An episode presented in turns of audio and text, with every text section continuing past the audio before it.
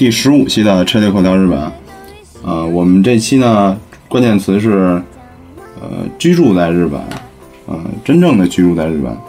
呃，我是四零三嘛。啊，大家好，我叫我居住在日本，已经住了大概快五年了。哦，我叫 Mikiko。米奇狗啊，那个今天呢，我们嗯、这是又做了一次呃海外连线啊。我们嗯米奇口本身是住在日本，然后可能这个通讯这方面不是特别好，然后希望大家谅解一下。嗯，对，这次呢，因为今天呢，边刘娟那边可能是要加班，还没没法过来，就只有我还有米奇口两个人给大家来录这期节目。嗯，据我所知，这个你已经在那边拿到这个叫永驻签证了，是吗？哦，对对对，我的永驻签证是，嗯、年是去年的时候拿到的，去年大概六月份左右的时候。嗯嗯，这个永住签证其实嗯，就是说现在拿着不是特别好拿，是吗？他他就是有一些什么比较据他们嗯，据他们说现在不是特别难，因为特别容易拿，因为今年，呃，去年的七月份就是改了那个法律嘛，嗯然后就是有一个中长期签证，因为中长期签证会达到五年嘛，有一个五年的签证，以前只有三年的，三年之后的就是，要不然你就再签三年，要不然你就变成永住嘛。嗯。然后刚好我是那个改法律之前那批下来的拿到的，然后现在据他们说，就是说无论你是以什么方式来日本，就是比如说你是呃留学在这边之后在这边工作，还是说你比如你嫁人，或者是说其他一些方面，基本上可能加加算一下都要十年左右才可以拿到永住。居住资格虽然是这么说，但是呢，就是说你还可以申请，但批不批呢，就是他们的问题。还有，我还有朋友在交手续，但是嗯，到现在还没有在没有批下来的呢。不管说是严还是不严啊，就是咱们也把掌握不好它这个尺度，主要是。是，它没有一个尺度的，就是说有一些，但是必须以呃，就是你手有一个三年的，你现在签证是三年那种签证的话，你才有资格去递那个交那个资料嘛。你交上去之后，就是看批不批，就是他的他的事情，他会看你以前的签证，比如你签了几个一年的，然后几个三年的，你在这边是有没有工作正常的。一般像这种正常工作，我觉得应该还是大概你来了大概五年左右，三三年左右都应该可以批吧。要是正常，就是比如说你要正常上班、正常交税的那种人。其实，因为我比较幸幸运的是什么？就是我跟我是跟我妈妈一起，我是被她抚养那种的。她批签证的话，她就会带着我，因为我是怎么说，属于跟她是一起的。如果是单独自己申请的话，我可能还要，呃，再过三年之后才有才可以申请。就是你妈妈本身是日本国籍我妈妈是日本国籍。啊，她她，因为我们家以前像历史战争问题，啊有那个残留孤儿在中国，然后后来我们同就是大家都回来，然后我妈妈在在我之前就已经回来了。我那时候她回来的时候，我还在中国读书，所以就有很长一段时间是分开的。就是单独自己去办也不一定特别好办。那我们就是说，如果拿到这个永住的签证了啊，就说明就是如果不出大问题，就可以一直在那边住下来，是吗？对，它就等于是一个绿卡的吧那种形式吧。嗯那像那边比比如说你呃日本本身他们有国籍的这些人能享受那些呃社会福利，那这个永住签证是可以享受吗？对，永住签证基本上就跟日本国籍是一样的，但是有几方面不一样，就是第一，你没有选举权，就是不可以选举或者被选举，就是不能当官或者什么的。嗯然后还有一个方面就是你的国籍依然是中国嘛，所以你去到任何地方拿了中国护照还是要签证。就其他方面的话，就是跟普通的日本人的话，基本上就是享受待遇是一样的。比如，嗯、好像最近又要有那个政策，就是因为经济不好嘛，然后日本政府会按人就是按人头来发那个钱，就是比如说。我记得我刚来那一年就发了大概一万三是日元左右，就是给你的属于经济补贴，然后每个人全所有在日本居住的人都有，然后就是说这个福利我们也可以享受到，就大家都是一样的，基本上没什么差异。哎，那你说的这个这个福利的话，也只有拿到永住签证才有、是吗？像留学签证、工作签证也都拿不到吗？也有，但是它好像是，就是怎么说，它有分年龄段的，然后有分可能签证会稍微有点不一样，它那个给的钱数有差别的，啊比如小学生和老人家会给的比较多，然后你有工作的人可能会给的比较少，然后可能还是分签证会有一些手续之类的问题吧，具体就不太清楚，因为那时候不是我领，是我妈直接帮我去领。嗯，明白明白。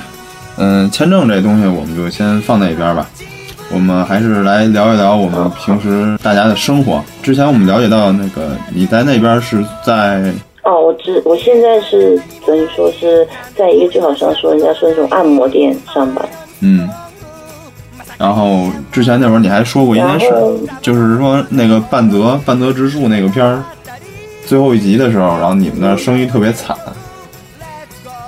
对啊，那天生意特别惨，几乎整整个晚，因为平时我们店的那种属于是，它那种属于有点像嗯连锁店的那种，就是按摩店，很多地方都有的。然后，嗯，那天的时候这生意就特别不好，可能大家都在家里面看电视，或者是在什么地方看电视，为了看那个半泽直树，没有人愿意出来，所以那一天的生意不是特别好。一平按平时来讲，每天每天晚上大概会有。嗯，十多个、二十多个人左右的那种，就是客流量。那天晚上好像只有三个还是四个。嗯，啊，那你说那个，就是说不光是你们这个店，然后说嗯周围好多好多店都是那天晚上生意特别惨。是，然后我们那个来的那几个人也是在，就是半泽直树播完之后结束了，然后那个电话就响了，因为嗯我们那属于说是，嗯，预约制优先，就是你可以先预约，或者是怎么说，你直接来也可以，但是有时候如果有预约的话，就要预约优先。然后那时候大家都是打电话来先确认一下有没有有没有时间嘛，嗯然后打就是那个电视一提播完之后，然后那个电话就响起来了。都是看完了，哎呦，赶紧去做一下，做一个按摩什么的。嗯，对，然后半泽叔叔最近就真的是，嗯，挺火的。然后最近演那个还演了一个新的电视剧，不过我最近没什么时间看。他新演的就是演的那个《Legal High》的那个第二部。对对对对，啊讲一个律师的那个。嗯，那不是日本那四大白痴律师吗？这另外三个，另外三个全都全都没记住，就记住这个了。哦，嗯，其实当时看那个，但是也还行吧。嗯，这片儿挺火的，在国内也挺火的。虽然说嗯都是通过不正当的渠道去看了，但是好多人都在看，都在讨论这个片儿，也是因为好像国内是看不到这种这种题材的，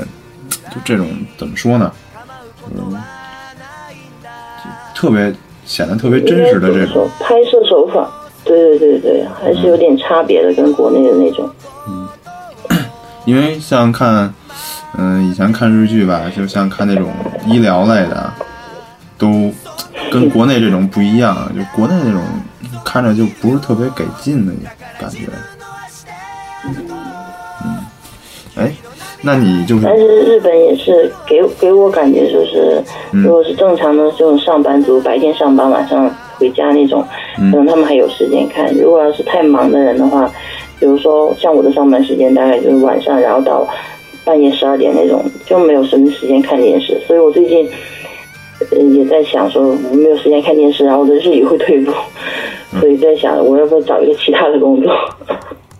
哎，那你考虑这个那你就是不能看那种在网上看什么的吗？可以看，但是现在就是，呃，日本也是管得非常严，比如这些 PPS、PPTV 很多东西我都不可以看。如果我想看的东西，必须要下载，然后快播那个病毒又比较多，所以就是，嗯，嗯，很少看，挺麻烦的，看起来有点。哎，那我看那个就是我经常会在那个呃电视剧里边看这种情景，就是说他拿那个录像机，然后设定一个时间，然后到时候自动录下来，这种会哦，对我家我家也有，嗯就是就是电视嘛，然后下面有一个放碟的那种，可以定时录下来的，电视机都有那个功能。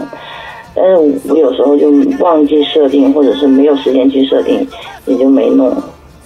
想真正想看的时候，就上网上去找，如果找得到的话就看，如果找不到的话就，嗯，去那个就是等它都出完之后，它会有 DVD 出来，去那租碟的地方租来看。啊。我看他们好多人说什么日本人，然后学习翻墙技术，然后到中国的优酷这个那个网站来看那个日本的电视剧。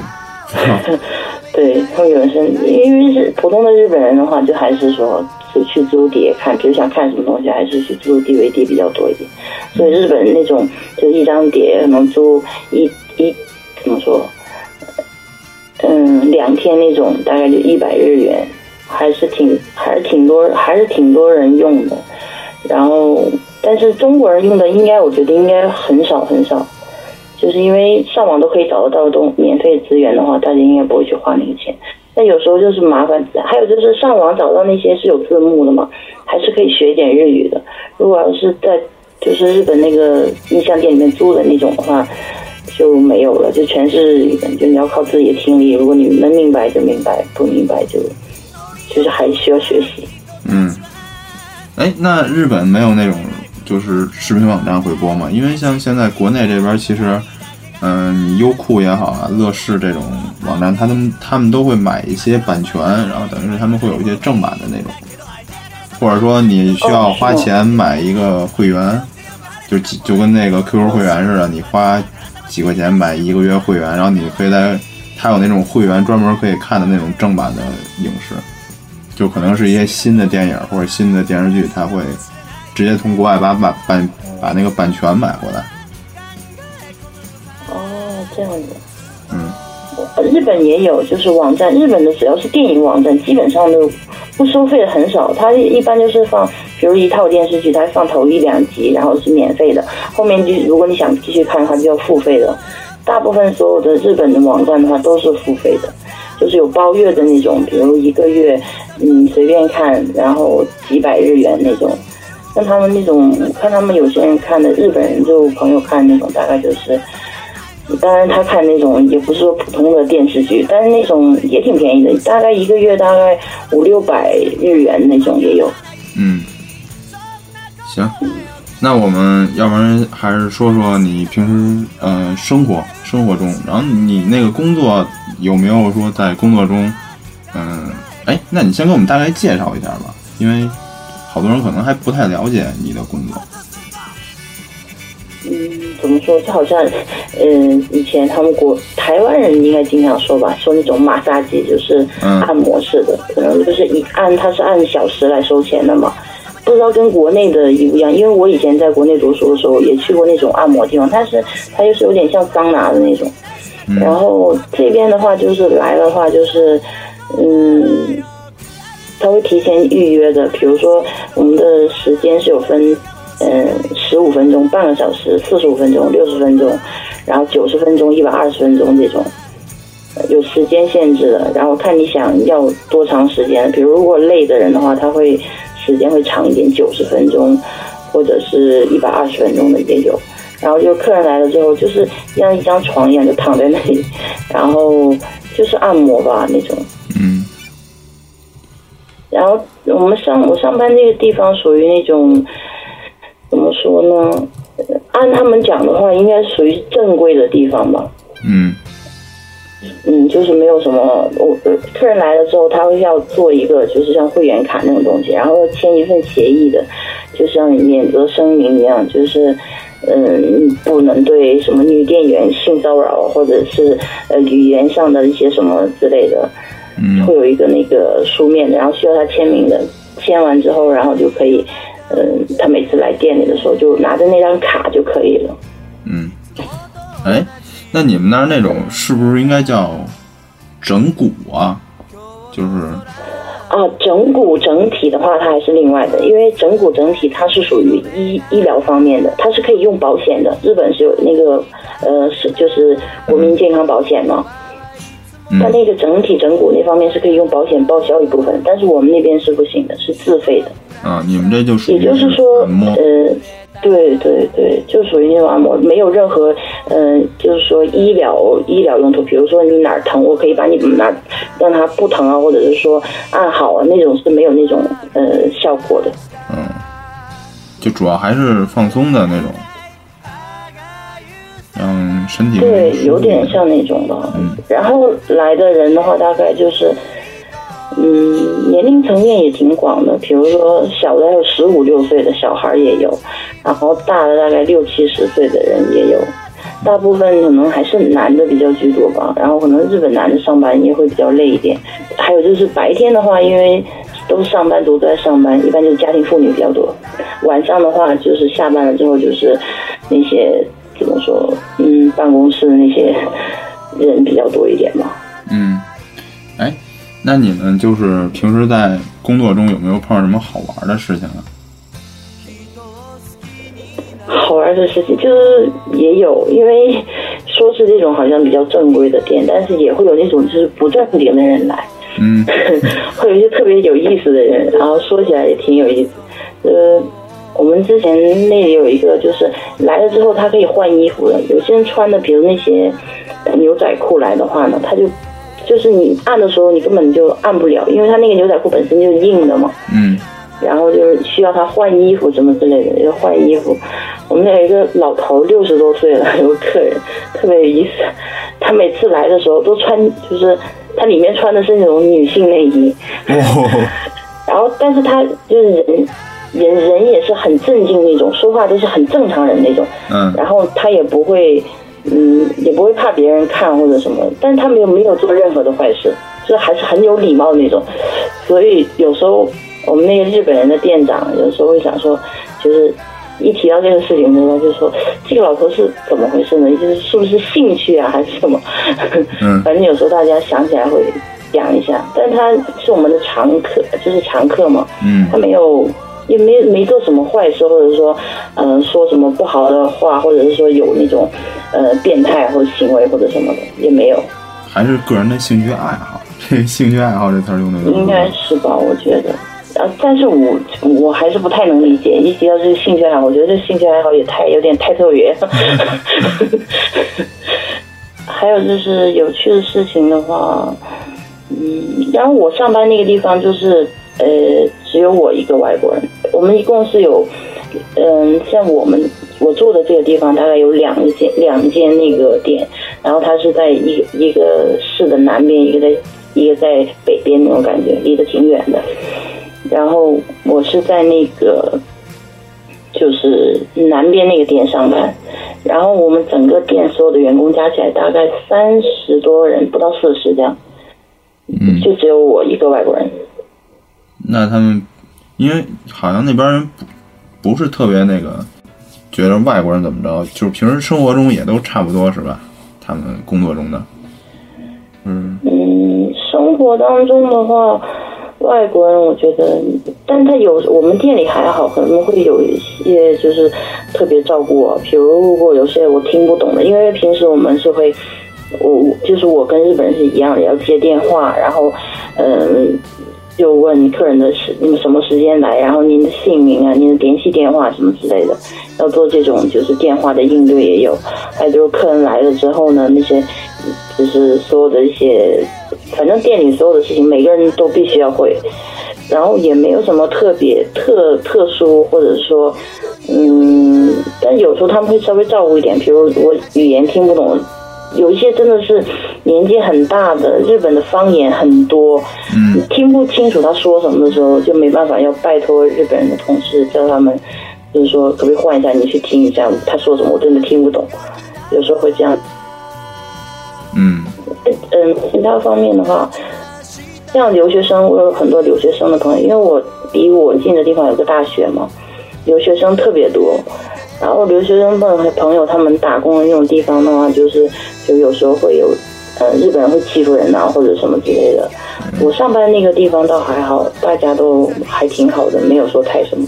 那就是有没有那种一些顾客特别不讲理那种？有，当然有些顾客就是嗯，比如说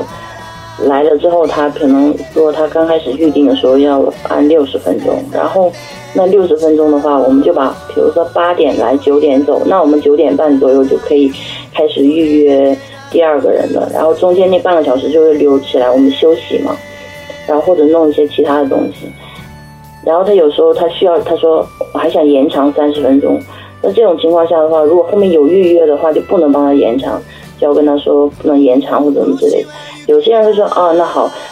比如说嗯那就算了，下次有一些就是说为什么不能延长什么之类的，也会有无理取闹，但是比较少。日本人的素质应该还是相对比较高一点的吧。行吧，那要不然我们，你知道我们这个流程吧？我们一般就到十多分钟会先插一首歌。哦，好，嗯，你有没有就是想推荐的？就是就是在那边生活了，就突然就是到那边生活这么多年，然后有没有特别有感触的那种歌？嗯、那个那个那个柚子柚子有一首那个 A 光 no Kake 还就是什么光荣的桥啊，嗯嗯、那首歌还是我觉得挺好听的，嗯属于励志的那种吧。嗯，行，那我们先唱一首歌。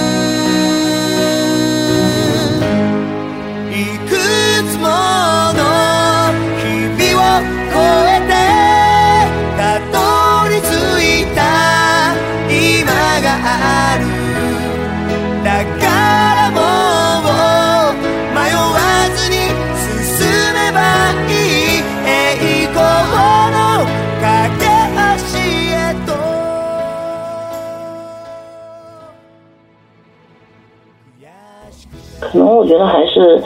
来日本这方面的问题吧，比如你来日本的生活什么之类的。如果你是留学来的话，因为我家有一个亲戚最近要留学要来来日本，然后我不是说反对他来，只是就是觉得说，嗯，就是来之后你要做各种准备，因为不会像在国内那么轻松之类的。嗯，那那你为什么要反对他呢？然后你你又你有啊，我没有反没有反对他，我只是希望他就是说做好准备，因为在这边确实还是蛮累的。因为打工的话，我看到很多留学生真的就是为了打工没有时间上课，然后你来的那个留学的本质都已经就是来的目的都已经模糊了，不知道是为什么来这边的。到时候你三年毕业或者四年毕业了，然后现在很多朋友毕业了要找工作嘛，有一些可能就找不到工作，可能要回国。然后你奋斗了几年，如果你留不在这里了留不能留下的话，我觉得不是特别怎么说，你不是特别推荐他过去留学？对，然后就起码就是你在这边留学之后，可能要在这边工作两三年之后，然后如果比如你想回国或干嘛有更好的发展的话，我觉得可以。如果你只是在这边打工，然后没有学到什么东西，你就回家了，觉得浪费这几年，还不如在国内。那是不是可能有些人他本身一开始，嗯、可能是想的会比较好啊？我留学完了，我在那儿工作几年，如果就跟你说的，我工作几年，如果觉得不合适，我再回国，或者有一些其他的可能，但是他到那儿了，就是因为毕竟是只有一个人嘛，就是这种所谓的嗯背井背井离乡，然后逼迫的他不得已，然后是打工的时间越来越多，然后到最后就是就是自己并没有一个很好的中间的管理自己时间的这么一个方式或者方法？嗯我觉得也是，应该是吧。嗯然后我就觉得，如果是就是你你就是定，但是有时候其实我也理解，因为很难讲。你在国内的时候想的好像这边挺好的，我来上学打工，光是这四个字说起来简单，但是你真的来这边实践之后，有各种各样的困难。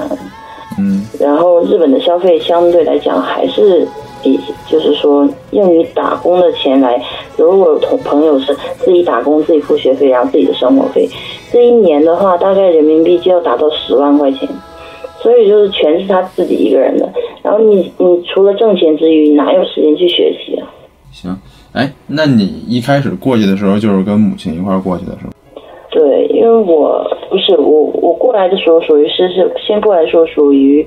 呃，日本有一个签证分很多种类，有一个定住者签证，我拿的是那个签证。定住者签证的话，就是说属于战争遗孤，然后嗯，还有就是说。呃，比如说父母亲其中一方跟日本人结婚了，然后他的原来的那个孩子来日本的话，会拿到这种定住签证。定住者上面签证的种类是定住者，我刚开始来的时候拿的是那个签证，然后后来就变成永住了。嗯，那你就是嗯，刚到日本那会儿生活有没有哪些就觉得特别不习惯的地方？啊，太多了，嗯太多了。嗯嗯，刚开始来的时候，因为我那时候在国内是上了上两年左右的班，就在嗯广东那边，就是澳门那边，它属于就是像幺幺四那种接电话的工作。嗯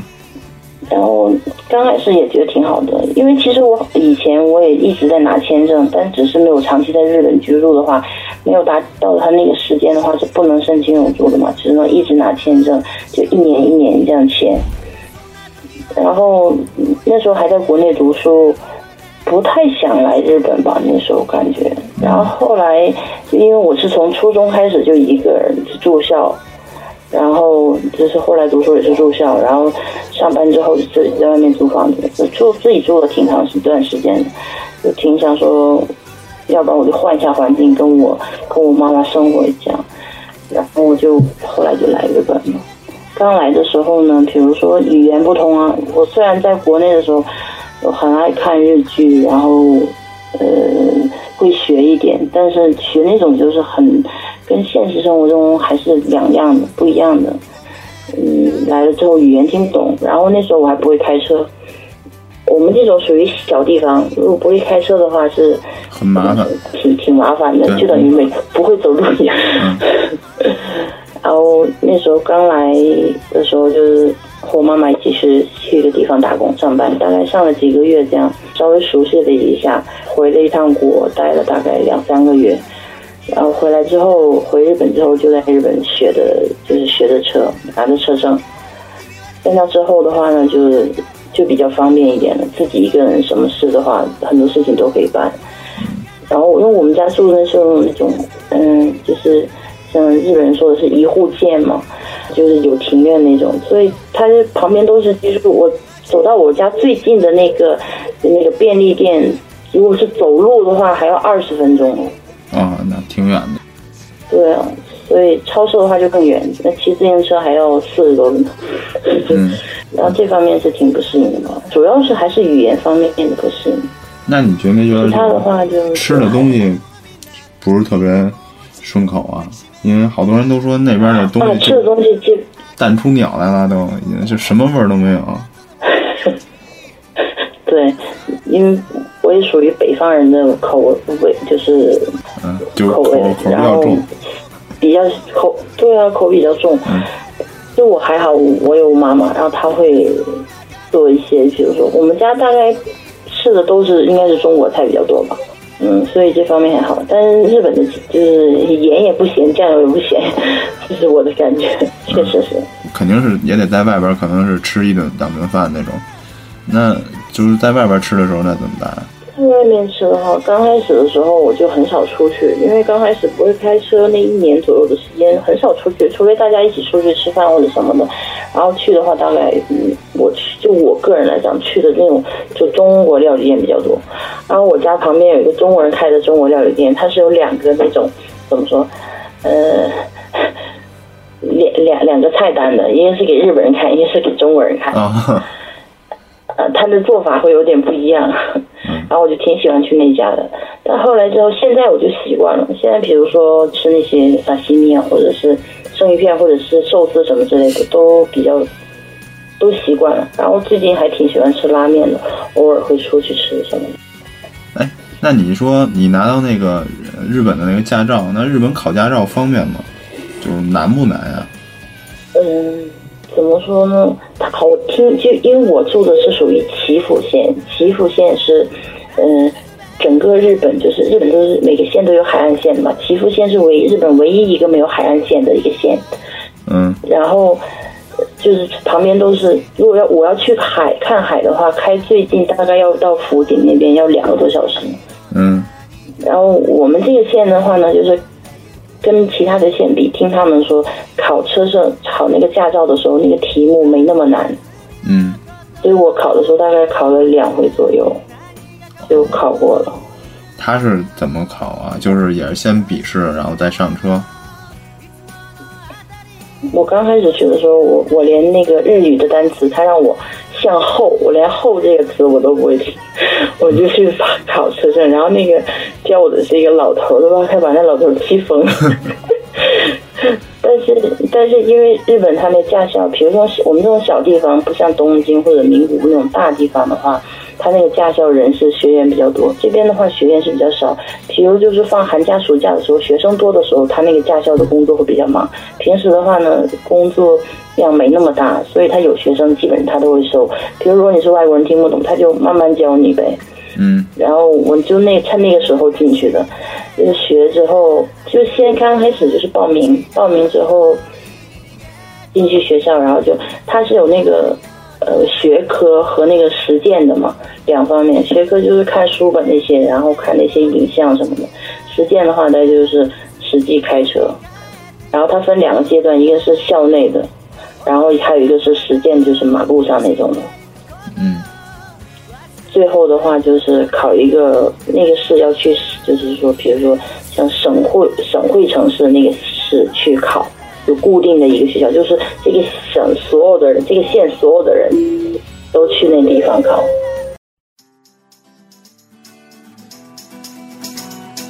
教えてにゃこ先生。足汤意思是浸泡脚部，也就是膝盖以下部位的温泉 des。因为泡足汤不用脱衣服，随时都可以泡，很方便呀。 所以日本的车站呀、公园呀、路边呀，常常可以看到，而且通常是免费的，走过路过可不要错过呢。顺便一提，在我国的温泉活跃地福建省福州市的温泉公园内，也有一个足汤呢。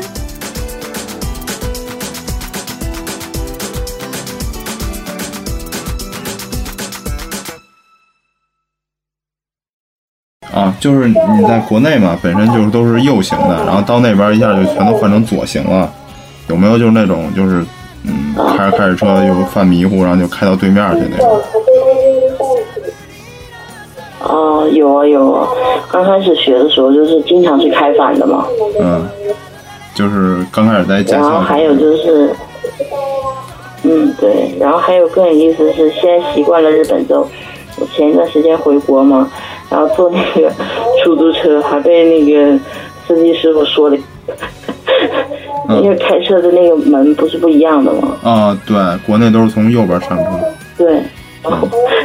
我就被他说了一顿，他说你不知道那边是不能开车的吗？不能开车门的吗？我不知道啊。然后他说不能从那边开，一定要从这边开，什么什么的。然后我说啊，对，因为他就是突然间回到国内的话，各种各样的混乱，不知道 有些事情真的不知道应该应该怎么处理。你那边那个是什么声？啊，我说你那边那个什么声？背景背景那个哦，好像是我们外面有那个，就是我们住的地方有广播，嗯可以把这个卡掉吗？嗯、没事，那个就那样吧，反正声儿不大。哎，广播那那个广播是什么呀？那个那个哦，哎，广播就是我们住的这个地方属于一个什么，就好像街道办事处那种，它会有个大喇叭，然后有时候很烦，早上八九点钟，他就会从那个地方，比如说学校这个就我们住的这个街道的学校的什么事情，嗯，然后比如有神社的那种打扫的时间什么之类，他就用大喇叭给你喊出来。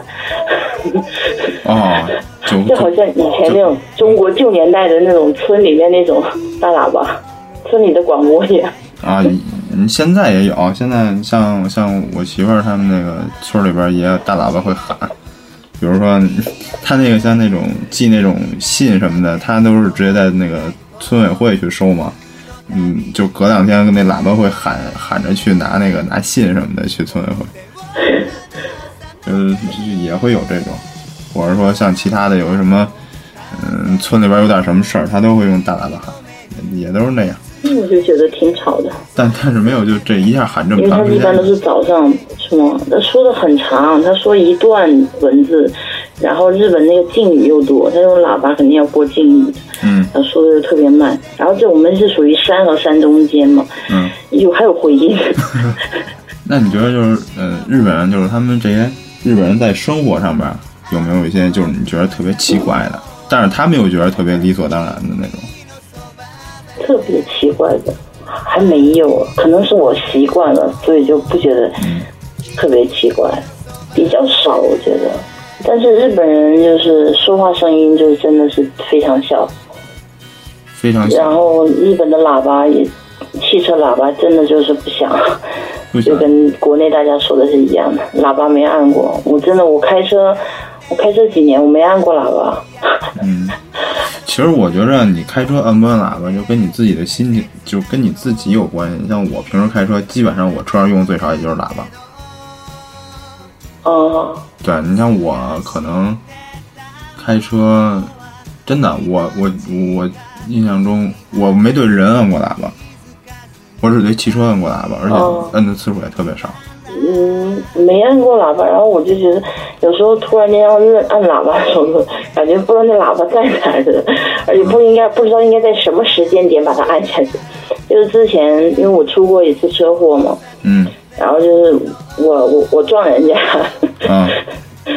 他在前面，然后我在后面就追尾的那种，嗯。然后就那时候他我觉得他是在向前走的，那时候可能如果要是按一下喇叭，他因为他刚要起步，如果他早一点的话，可能就撞不到了。然后那时候我也没没按没按喇叭，有些人他们撞之前会按喇叭，嗯像我有同学他们撞车，他撞人家，他反而按喇叭。啊，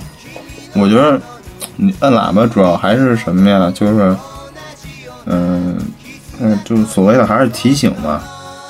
就是红灯变绿灯，然后但是他没走的时候，我可能会按喇叭。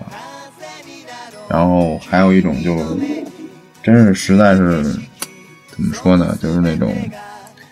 嗯强行并线什么的，我可能会摁一下。就反正对人一般我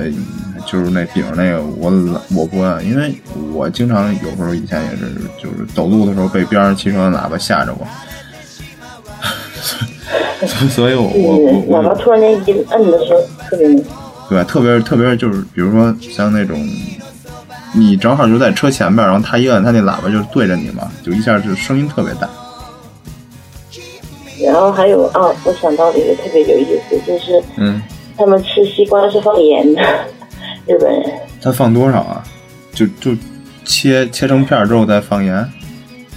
不是，就是是啊，就切成片之后，然后吃之前是放盐的。他们就说吃起来那样吃起来会比较甜，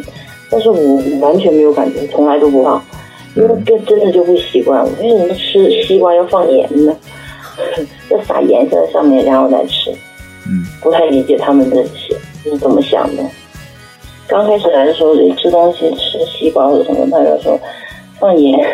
然后我就哎，吃西瓜为什么要放盐？放盐不变成咸的，不是甜的。嗯。他们说放盐会比较甜，好像是放一点儿会比较甜，啊，放多了应该就不行了是吗？啊。你没你没尝试一下吗？但是国内没有这种吧？没有，你没尝试，我根本就没尝没尝试。你下次可以试一下，看他们放多少，然后你试着放一点，反正你不是也说他们的盐也不咸吗？奇力狗，奇力狗，奇力狗，嗯，奇力狗微博的名字就是奇力狗聊日本哦。微信公号的名字只有奇力狗，微信公号还能调戏呢。哎，调戏哦，而且在 Podcast 上五星评论能点歌呢。每周我们会选一首歌唱给大家听，不过要看心情哦，没准不会唱你点的歌。喂喂，那还叫点歌吗？当然，歌就是很有原则的。嗯嗯，我们是很有原则的。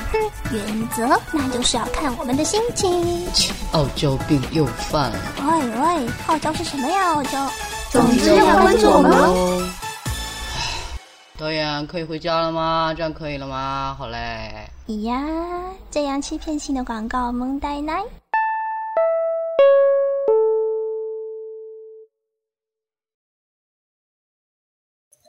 那你觉得现在你吃过，嗯、最好吃的日本的吃的是什么呀？就是最他们好吃的日本的吃的，要我说的话，应该还是就是新鲜的东西吧，比如说鱼类这方面的，嗯呃，也嗯，虾或者是呃螃蟹之类的，就是它的新鲜新鲜程度可能跟国国内还是有一点点差别的吧。那你在国内的时候吃的吃过一些呃日料吗？吃的话，嗯，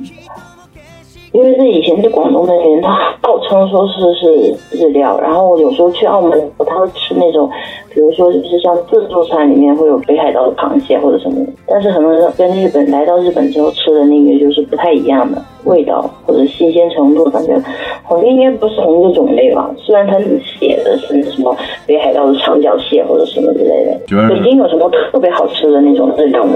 北京没有什么，我们反正现在发现的就两三家，就是有一家是炸猪排和咖喱的，有那么一家，然后还一家是卖拉面的专门店，还有一家是什么？哦还有一家我没去过，数量特别少，可能是特别好吃的那种，太贵了没去过。哦我，说，其实这几家也都不便宜，在国内的消费来算，是的。嗯，像吃那个炸猪排或者吃那种咖喱的那种定时的话，它一份也要人民币四五十块钱，最便宜。哦，那真的不是太便宜。嗯比如我以前在广东吃的那种，比如说什么定食，或者是，嗯、比如他那种炸猪排，当然他后来跟日本吃的就是完全不一样。就想说我以前在国内吃什么吃的那是什么东西，但是还价格来讲的话，大概可能那也是五年四五年前了吧，大概三十多、二十多的也有。前天吧，前天就是我上班的那个地方，跟人家一块儿吃了一次那个嗯日料。嗯，他们家是我吃的那个是忘了叫什么了，就有点像那种鳗鱼饭三吃的那种。我要的也是一个定时，我觉得味、哦味道很一般，嗯鳗鳗鱼反正做的不是特别好吃，然后也花了我四十五。可能国内的日料，但是日本鳗鱼饭，国内的好像这个日料还是比较贵，你就稍微好一点的。我觉得你说日我可能口味的话还是就是跟跟国内的这种口味差不多，可能跟日本的口味还是有点差别。你你说那边刚你说鳗鱼饭是怎么着？呃我说那种就是就是日本那种鳗鱼的话，鳗鱼饭是我也偶尔经常吃，但是就是很腻啊、给我感觉。很腻。嗯，就真正好吃的那种鳗鱼饭，对他们说是好吃，然后就是很贵的那种。大概我吃过那种，就是一份儿的话，它它那种是什么？就是鳗鱼粽写一个粽字，然后它是两层的那种，好像一个便当盒那种方形的。那一份大概是三千九百八十日元，嗯，就我曾经吃过最贵的鳗鱼饭。然后。很腻很腻，对，那个真的不便宜，大概一三四百，差不多两百块钱人民币了吧。嗯，然后就真的很腻。然后他说他那个鳗鱼是比较好的吧，但是他说现在野生的鳗鱼应该很少，就是真正海里面抓的那种。嗯，他那种有点说是半野生的，是养，有点养殖，但是它跟纯粹养殖的那种味道还有点不太一样。反正给我感觉就是很腻，吃下去之后就很饱的感觉。然后还有就是猪排饭的话，昨天我还去了一家店，我朋友他是留学生打工的地方，然后他的老板是就是他平时打工的是一个像居酒屋的地方，他老板就新开了一个是那种专门做那个就是这种猪排饭的地方，有很多各式各样的。昨天是刚好开店的前三天打折嘛，就是原价是一千日元的那种，然后就五百日元，最好定时的那种。嗯，然后我和同学们我们就去了，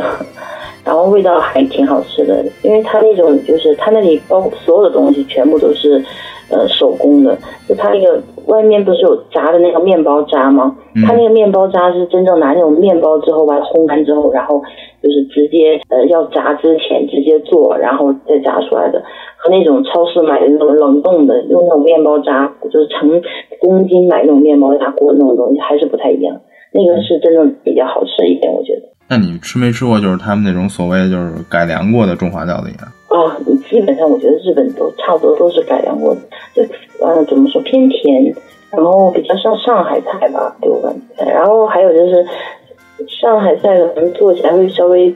甜一点，然后日本这边就是给我我认识的那种就开料理店的老板的话，就通常上海人开的会比较挣钱，我觉得可能也是口味的关系，可能他们做菜的方法。啊，对，之前那个 X 酱不是说过一个说留学那一期吗？嗯，然后后后来不是有一次聊天，然后说那个说到那个留学，其中就是他有不是有语言学校嘛，嗯还有一种是别科，就是在大学里设置设置那种嗯设置的怎么说？嗯，学语言的，它基本上是以一年为单位，然后你也可以读两年，最多能读两年嘛。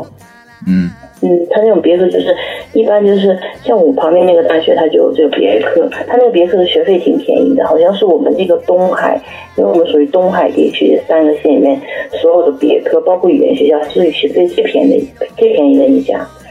然后基本上他去读他们别科的人，最后都送到他这个大学。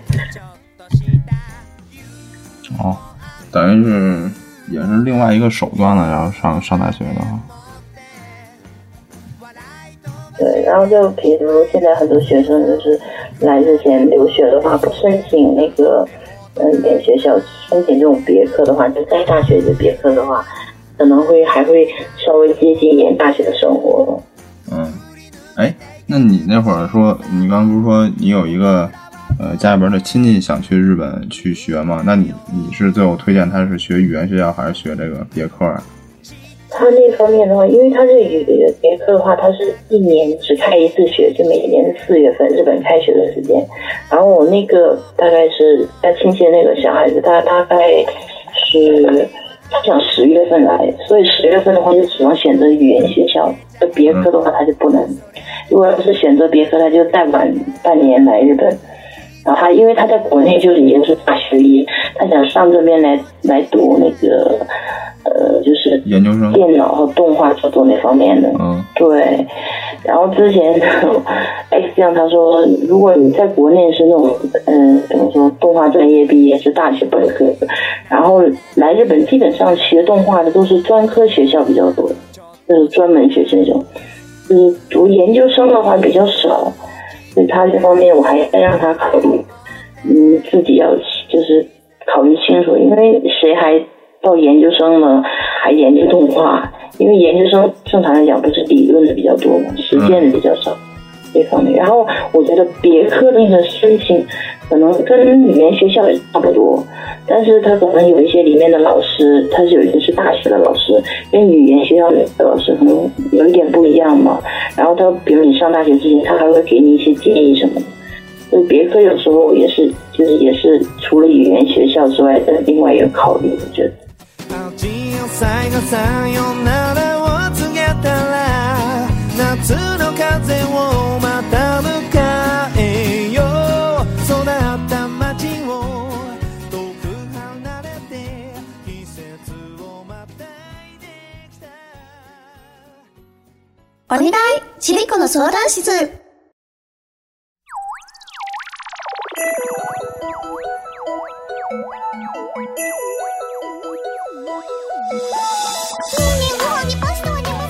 呃，下面第一条评论语提个意见，评论人上海马超，评论时间二零一三年八月十七日，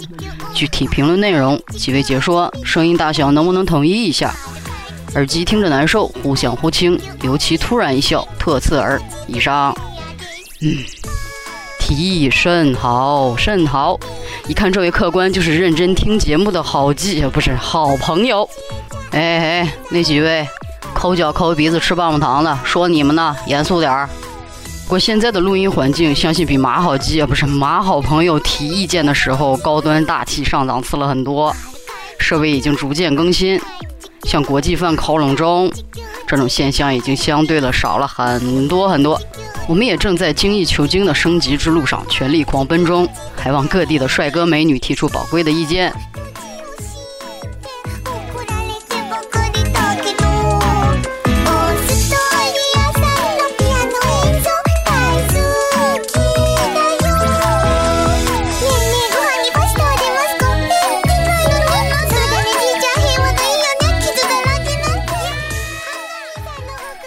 下面一条评论语，目标完成，我是来点歌的。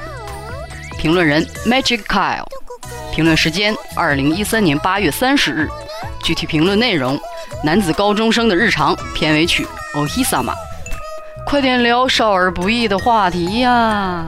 以上，这位少年，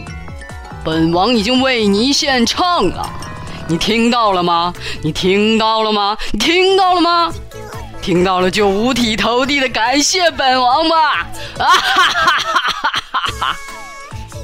不过你的听后感呢？五百字呢？深情抒发呢？在哪里？在哪里？在哪里呀？